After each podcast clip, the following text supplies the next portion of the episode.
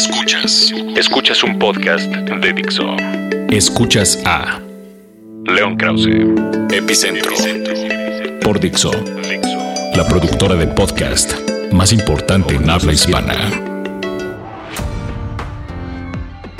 Amigos, ¿cómo están? Me da mucho gusto saludarlos. Bienvenidos a Epicentro. Gracias por escuchar nuestro podcast una semana más. Gracias por descargarlo. Gracias por escucharlo directamente. Gracias de todo corazón. Un honor estar con ustedes de nuevo. Interesantes tiempos los que vivimos esta semana, pues ha marcado un paso quizá definitivo en ambas contiendas entre demócratas y republicanos eh, rumbo a la candidatura de ambos partidos. Eh,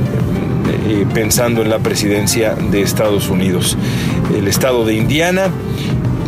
arrojó como resultado principal el triunfo de Donald Trump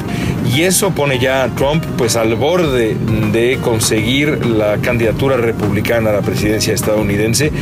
Eh, y, de verdad si uno si uno comienza a enumerar lecciones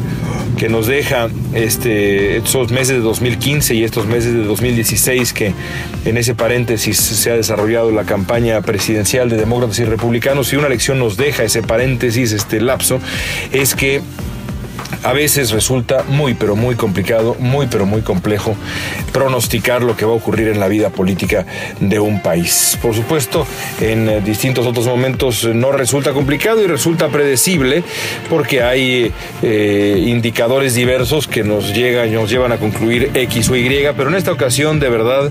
que eh, tanto demócratas como republicanos y sobre todo republicanos han desafiado cualquier pronóstico para darnos una contienda difícil de predecir. Los demócratas no tanto, porque a pesar de que Bernie Sanders eh, por momentos eh, pareció despuntar y por momentos parecía que se podía repetir el escenario aquel en el que Hillary Clinton perdió la candidatura de su partido, una candidatura que parecía suya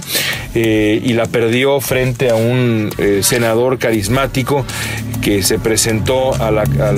contienda demócrata sin muchas esperanzas, más allá de, de su propia frescura y su propio carácter, su propio carisma y al final terminó llevándose en el 2008 la candidatura. Ese hombre, por supuesto, es Barack Obama. Parecía que podía repetir esto Bernie Sanders en otra, con otras circunstancias y en otro contexto y otra personalidad, pero a final de cuentas creo yo que no exagero si digo que nunca,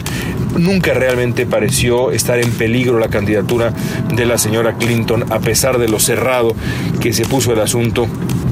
en, en, los últimos meses. Pero entre los republicanos es, otro, es, otra, es otra cosa completamente distinta. Si alguien hubiera apostado por ahí hace unos meses por el Leicester, Leicester City en, eh, en la, la, liga inglesa y le hubiera metido una buena lana y luego también le hubiera metido una buena lana a la candidatura de Donald Trump, pues ahorita tendría mucha, pero mucha más lana, mucho, pero mucho más billete porque ambas cosas parecían muy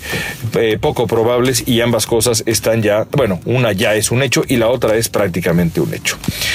Porque después de Indiana será muy complicado que Donald Trump no alcance si se mantienen las tendencias actuales de aquí a el día 7 de junio, que, se realizan eh, una serie de, elecciones primarias, entre ellas la gran elección primaria en el estado de California, en la que Trump aparentemente tiene ventaja. Si nada cambia de aquí a mes y fracción que nos queda, ya casi un mes exacto que nos queda de aquí a esa última jornada de elecciones primarias, Donald Trump se hará de la mayoría de 1.237 delegados que se necesita para ser el candidato y nadie, nadie podrá robarle a Trump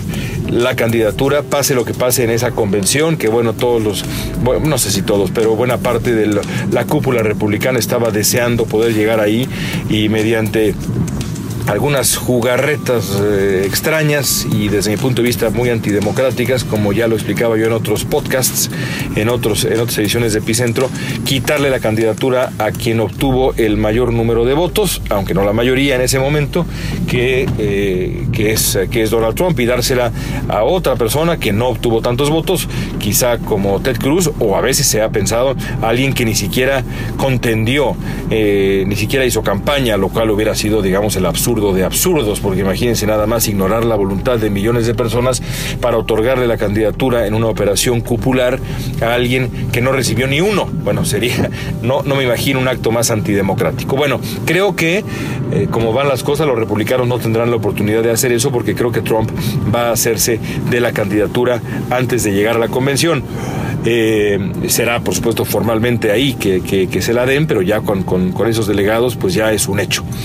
Eh, y esto era, pues, difícil de prever. Es más, quienes escuchan Epicentro saben que hasta hace unas semanas yo era de la idea de que Trump eh, tendría dificultades para llegar a esa mayoría y que en la convención, a través de esta estrategia, digamos, eh, antidemocrática que yo describí hace unos segundos perdería la, candidatura. Y no estaba yo solo francamente, tampoco me siento un pensador original eh, en, mi, en mi equivocación o aparente equivocación. La verdad es que eh, la gran lección, insisto, es qué tan difícil ha sido predecir, prever y hasta leer con, con digamos, con eh, leer correctamente el desarrollo de este proceso electoral entre los republicanos, porque muchos analistas pensaban, pensábamos, que Trump tendría suficientes problemas como para, como para no conseguir, digamos, alcanzar esa mayoría de 1237 y entonces enfrentaría lo que ya describía yo hace un minuto. Pero ha sido, pues, eh, algo muy distinto lo que ha ocurrido. Eh, Trump ha aprovechado una, eh, un impulso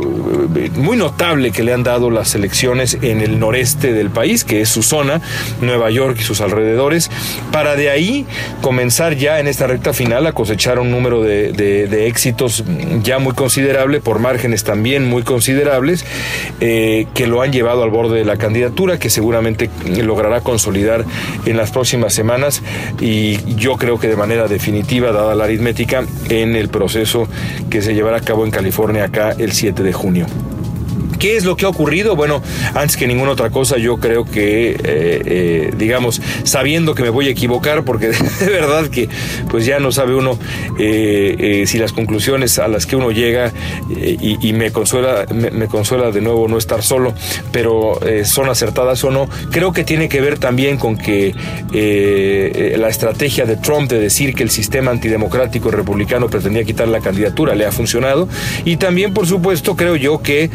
éxito llama a éxito, como a veces en la vida fracaso llama a fracaso, y la percepción de que Trump está sumando y sumando delegados y que a final de cuentas será el candidato, pues ha convencido, imagino yo, a un número eh, determinado de votantes que pues han decidido finalmente apoyarlo a él y eso es lo que estamos viendo. ¿Qué ocurrirá de aquí en más? Bueno, el Partido Republicano eh, no tendrá de otra más que apoyar a Trump. Eh, mm, habrá que ver cómo lidian con Trump otros candidatos para otros puestos de elección popular, a la Cámara de Representantes, al Senado. Habrá quien tenga la, quien sea suficientemente valiente como para acercársele a Trump y rezarle a Dios que, que los electores eh, eh, no lo castiguen, ni a Trump ni al propio candidato, pero habrá otros que se verán obligados a eh, correr pero rápidamente, lo más lejos posible de Donald Trump para tratar de salvar su propio pellejo político y eso será algo digno de verse. Eh, candidatos republicanos al Senado, a la Cámara de Representantes, a gubernaturas y demás, que se alejarán lo más rápido posible de su candidato. Será, insisto, algo digno de verse. El otro proceso que se va a dar y que no hay que descontar o hay que, no hay que, no hay que eh, considerar que, que sea, digamos, imposible o nada por el estilo, es que Trump comenzará insisto, a moverse hacia el centro. Trump comenzará a, buscar la moderación, comenzará a reinventar su personaje, ya lo ha dicho su propia campaña, y tampoco es nada nuevo. Los republicanos lo han estado haciendo ya desde hace un buen tiempo, eh, apelando a la derecha para ganar la candidatura y luego moviéndose lentamente hacia el centro, tratando de hacer una suerte de contorsión política que en otros casos ha sido muy complicada, pero en el caso de Trump se antoja casi imposible, porque cómo desdecirse de las barbaridades que Trump ha dicho, pues quién sabe. Ahora, si hay alguien que puede, si hay un mago de la reinvención, si hay un mago de la autopromoción, de la venta de un personaje, ese sin duda alguna es Donald Trump y yo creo que sería un error de nuevo creer que Trump está, eh, está incapacitado, que no tiene la capacidad para reinventar su personaje. Creo yo que eh, de, Donald, de, confirmarse que Trump será el candidato republicano, la campaña presidencial va a ser digna de verse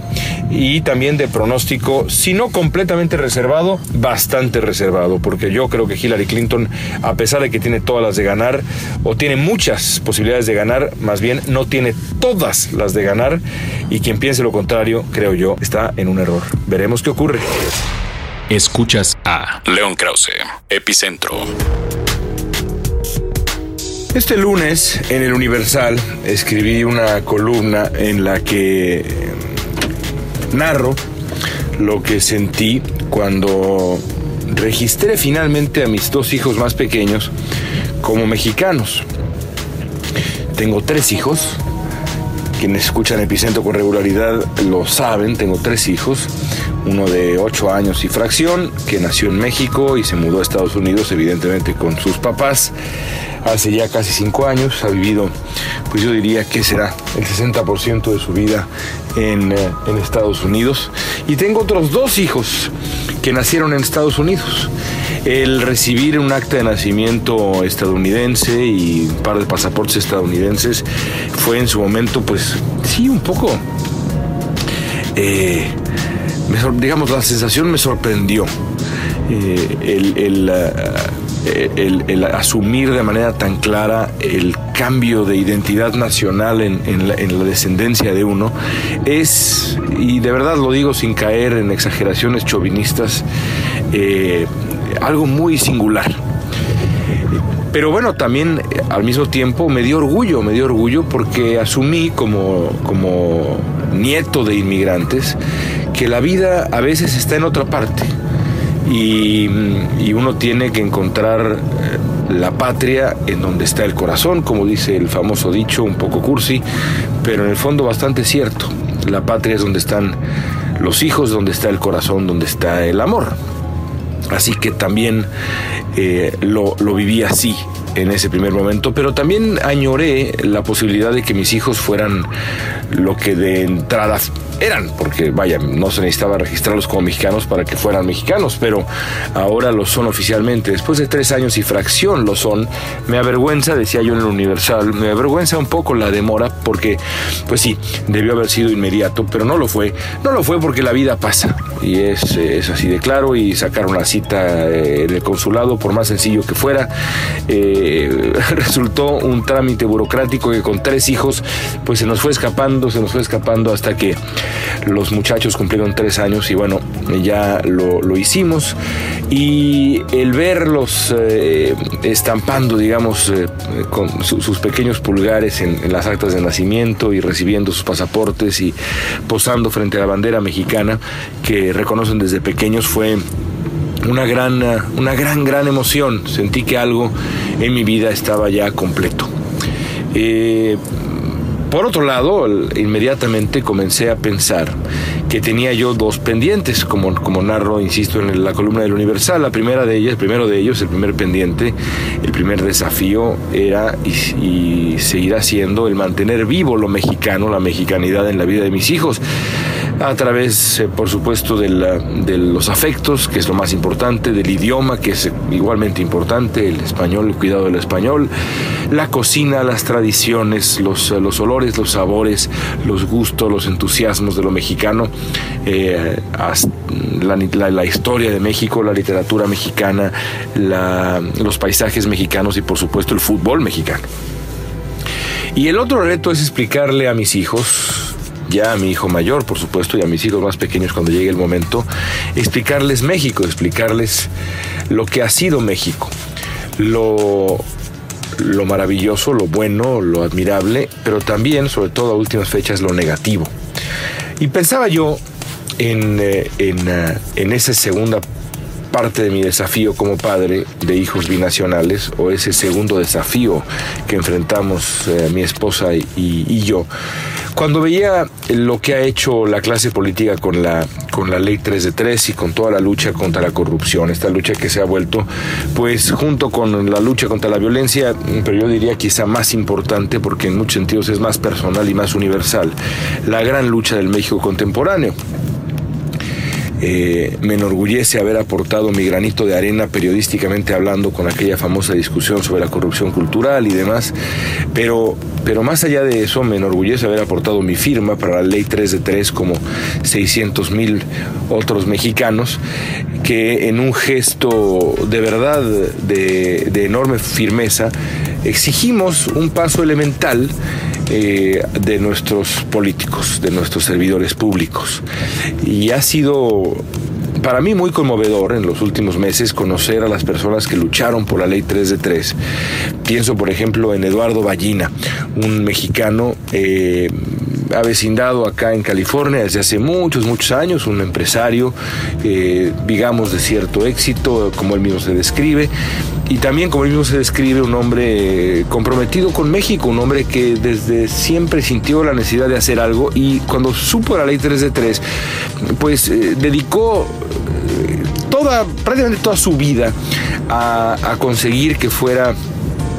que, que, que, reuniera las suficientes firmas y a luchar por la ley 3 de 3. ¿Por qué? Porque sí, porque es mexicano, porque cree en México, porque cree que los mexicanos tienen que hacer algo por su país, por sus,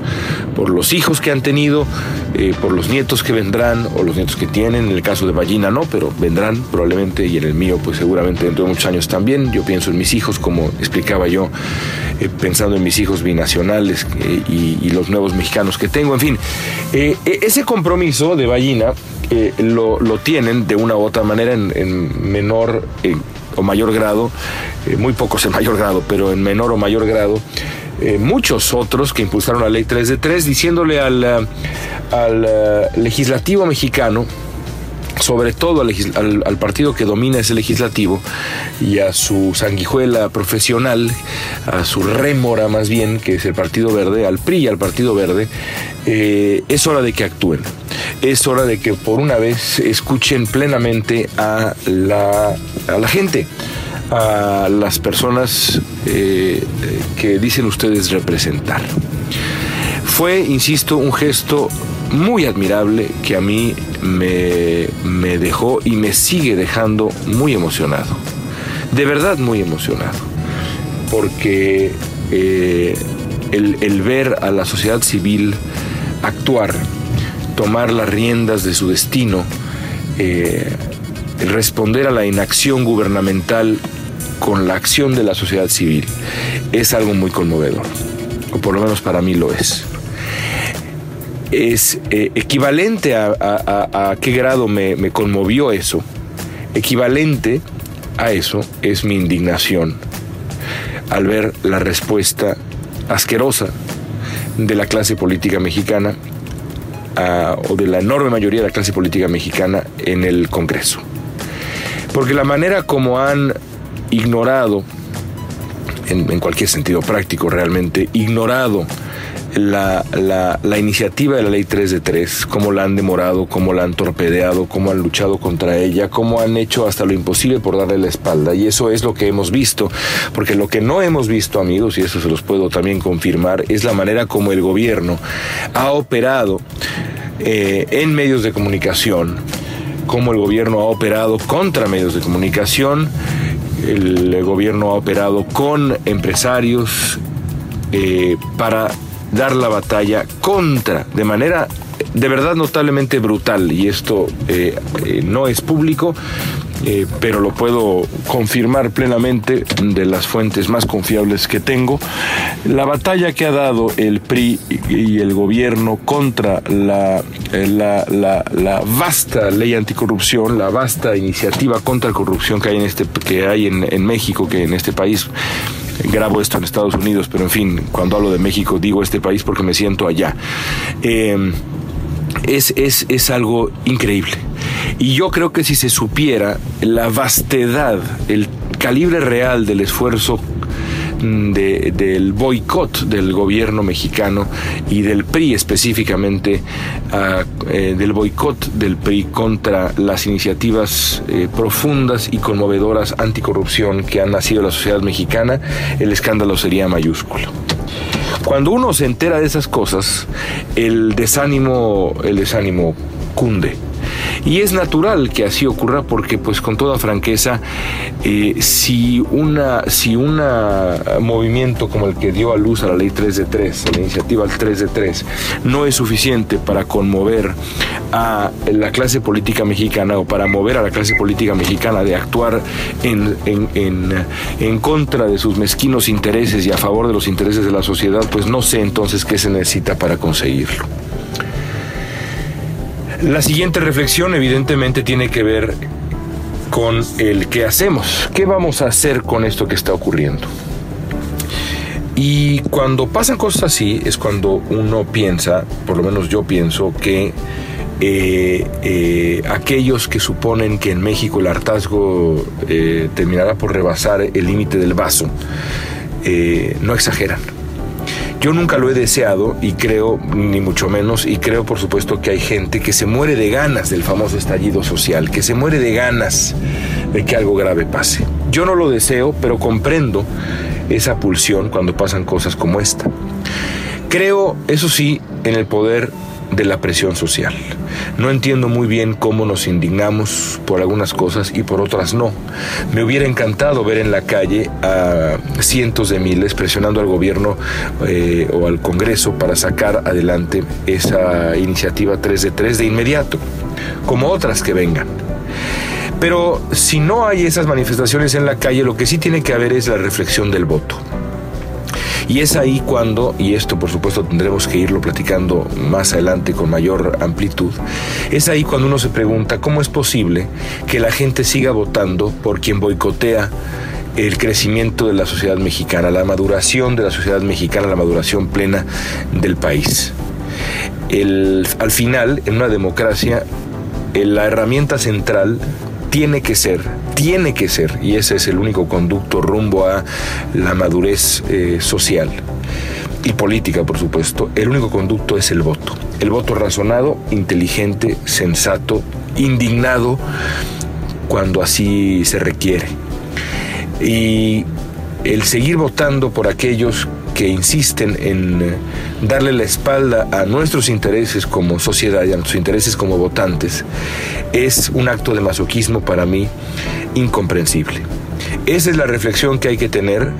eh, en el contexto de nuestra indignación por lo que sabemos de la manera como el PRI y el gobierno ha boicoteado la ley 3 de 3 y también por lo que no sabemos, que crean ustedes es bastante peor. Escuchas, Escuchas a, León Krause. Epicentro. Fixo. Iba yo a dejar hasta ahí el podcast de esta semana, pero luego, apenas lo mandé, me puse a ver el último capítulo de Game of Thrones y no pude evitar pues regalarme un par de minutos más de, de epicentro esta semana. Si ustedes no han visto el último capítulo de Game of Thrones y les gusta Game of Thrones o les interesa la serie, deténganse aquí y nos escuchamos la próxima semana. Si siguen entonces conmigo, quieren decir, quiere decir que no les importa que hablemos del capítulo más reciente de Game of Thrones y de lo que ocurrió en el momento final de dicho capítulo, algo que pues se ha especulado muchísimo eh, en los últimos meses, desde que al final de la última temporada, en un acto de traición eh, digna de Roma, Jon Snow fue asesinado por sus compañeros de la Guardia del Muro del Norte, del famoso Night Watch. Bueno, ayer, eh, bueno, no ayer, en el capítulo del, domingo, y, para mí hace un par de horas, Jon Snow finalmente volvió a la vida en un momento muy dramático, que mucha gente ha criticado, mucha gente ha dicho no es posible, Game of Thrones que nos tiene acostumbrados a hacer una serie dura y una serie cruel y una serie en donde las cosas eh, eh, de cuento de hadas simplemente no ocurren, nos está traicionando, lo ideal hubiera sido que, que, Jon Snow, que es eh, sin duda uno de los protagonistas y, el, pues, el, gran héroe masculino, la gran, el gran protagonista masculino, permaneciera como estaba, se quedara absolutamente muerto y así Game of Thrones respetara su identidad como una serie brutal. Y yo creo que lo que nos está fallando aquí, y eso es lo que yo quería compartir con ustedes, es que el destino de Jon Snow como esta suerte de, eh, eh, de muerto que, que, vuelve a la vida, este, después de esta suerte de resurrección, después de 48 horas o 72 horas en el, en el programa de fallecido, no va a ser lo que esperamos. Si uno piensa, y eso es lo que me sorprende, digamos, de la mayoría de los análisis que he leído en el último ratito, después de terminar de ver el capítulo, si uno piensa que Jon Snow regresará a ser la misma persona que era después de haber estado entre los muertos durante tres largos días y haber sido devuelto a la vida por un acto de magia negra, pues está uno completamente equivocado. Yo creo que Game of Thrones respetará su destino eh, cruel, su, instinto eh, implacable y hará de Jon Snow una figura mucho más ambigua y lejos del heroísmo rosa que muchos suponen va a ocurrir a partir de ahora. Por eso yo creo que es muy pero muy prematuro acusar a esta serie tan descarnada, tan brutal, eh, tan inclemente con los deseos románticos de sus, de sus seguidores, de haber cedido finalmente a, la conclusión rosa y a la conclusión agradable. Eh, yo creo que al final seguiremos sufriendo y seguiremos viendo cómo en, en, la vida los finales felices rara vez existen y en Game of Thrones no solamente rara vez, sino prácticamente nunca, porque, como bien dice la serie, el invierno viene y al invierno, como a la muerte misma, no se le detiene de ninguna manera. En fin, ahora sí me despido, no podía yo evitarlo, espero que me hayan hecho caso cuando dije que se detuvieran antes de, escuchar toda, toda mi, mi reflexión sobre lo último que ha pasado en Game of Thrones, porque sobre advertencia no hay engaño, así que nadie me acuse de haber echado a perder absolutamente nada. Hasta la próxima. Dixo presentó a León Krause, Epicentro.